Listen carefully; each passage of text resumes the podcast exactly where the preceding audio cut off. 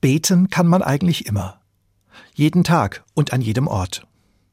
Aber mir hilft, wenn es einen besonderen Anlass gibt, einen Impuls zum Beten. Und wenn ich weiß, ich bin nicht alleine. Andere beten mit mir mit, auch wenn ich sie gerade nicht sehe oder höre. Wie zum Beispiel heute. Heute ist Weltgebetstag. Überall auf der Welt treffen sich Christinnen und Christen und beten. Es sind Millionen in über 150 Ländern und auch bei uns. Sie sind mit ihren Gedanken und Gebeten bei Menschen in Angst und Not. Sie beten für den Frieden und für Versöhnung, dafür, dass es gerechter zugeht in der Welt. Frauen aus Taiwan haben dieses Jahr den Weltgebetstag vorbereitet. Was bringt Beten? Wird die Welt davon wirklich besser, gerechter? Die Frauen aus Taiwan erzählen davon. Zum Beispiel von Jojo, eine junge Frau. Ihr Vater wollte nicht, dass sie studiert.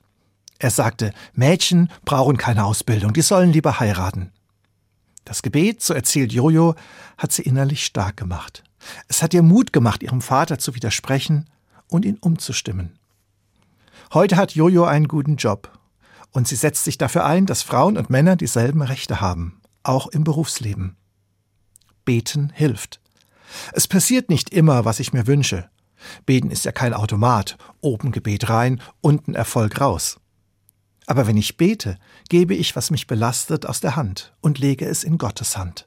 Und das macht den Unterschied.